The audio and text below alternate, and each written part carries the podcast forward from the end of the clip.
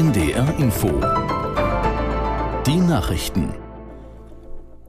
Um 7 Uhr mit Felix Sprung. Die Münchner Sicherheitskonferenz beschäftigt sich heute mit der Verteidigungsfähigkeit der Europäer.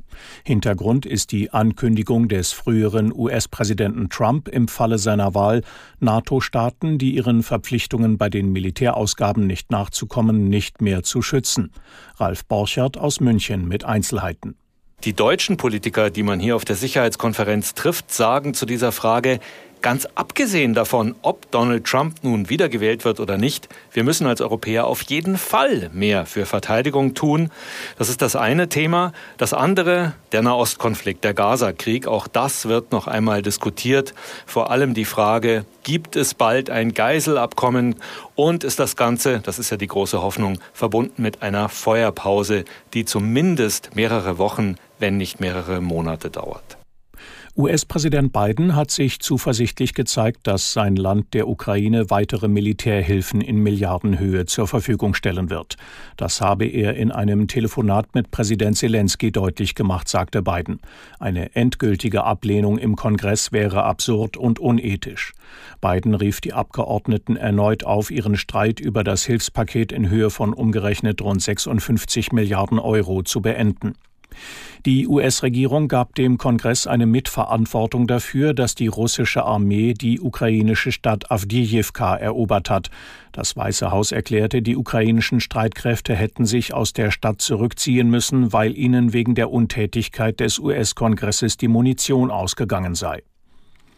Die Bundesbeauftragte für Antidiskriminierung Attermann hat den Umgang der deutschen Behörden mit Hinterbliebenen und Betroffenen des rassistisch motivierten Anschlags von Hanau kritisiert. Den Funke Zeitungen sagte sie, die Menschen fühlten sich alleingelassen. Vier Jahre nach der Tat gebe es noch immer keine offizielle Entschuldigung des hessischen Innenministers für Fehler der Polizei. Am 19. Februar 2020 hatte ein 43-Jähriger in Hanau neun Menschen mit Migrationshintergrund, seine Mutter und sich selbst getötet. In der Fußball-Bundesliga sind aus Protest gegen die Investorenpläne der DFL wieder Tennisbälle von den Tribünen geworfen worden. Zum Teil gab es lange Spielunterbrechungen. Aus der NDR Sportredaktion Nele Hüpper. Einzig das Spiel von Leverkusen gegen Heidenheim blieb am Nachmittag ohne große Proteste. Mit dem 2 zu 1 Sieg beim Aufsteiger blieben die Leverkusener zum 32. Mal in Folge in einem Pflichtspiel ungeschlagen und ziehen in dieser Statistik mit den Bayern gleich.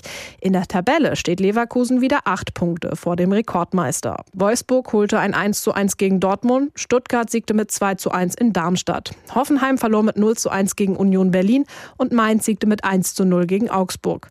Im Abendspiel der Fußball Bundesliga gewann Leipzig mit 2 zu 0 gegen Gladbach. Auf dem Rückweg aus Rostock sind am Abend mehr als 600 Fans des Hamburger SV kontrolliert worden. Anlass für den Großeinsatz in einer Regionalbahn war laut Polizei die Suche nach Gewalttätern, die im September vergangenen Jahres mit Anhängern von Borussia Dortmund aneinandergeraten sein sollen. Außerdem sei es nach dem Zweitligaspiel des HSV in Rostock ebenfalls zu Angriffen gekommen. Die Kontrolle dauerte mehr als sechs Stunden, etwa 400 Polizisten waren im Einsatz. Das waren die Nachrichten. Das Wetter in Norddeutschland von Südniedersachsen bis Mecklenburg-Vorpommern zunächst heiter und trocken, später viele Wolken und aus Westen aufziehender Regen, Höchstwerte 6 bis 12 Grad. Morgen bewölkt und teils Regen bei 5 bis 11 Grad. Am Dienstag meist stark bewölkt und zeitweise Regen 6 bis 10 Grad. Am Mittwoch Regen, teils etwas Sonne 7 bis 11 Grad. Es ist 7 Uhr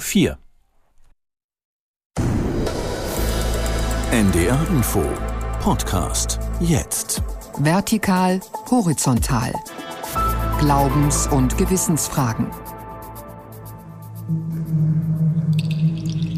Namibia und die deutsche Kolonialgeschichte.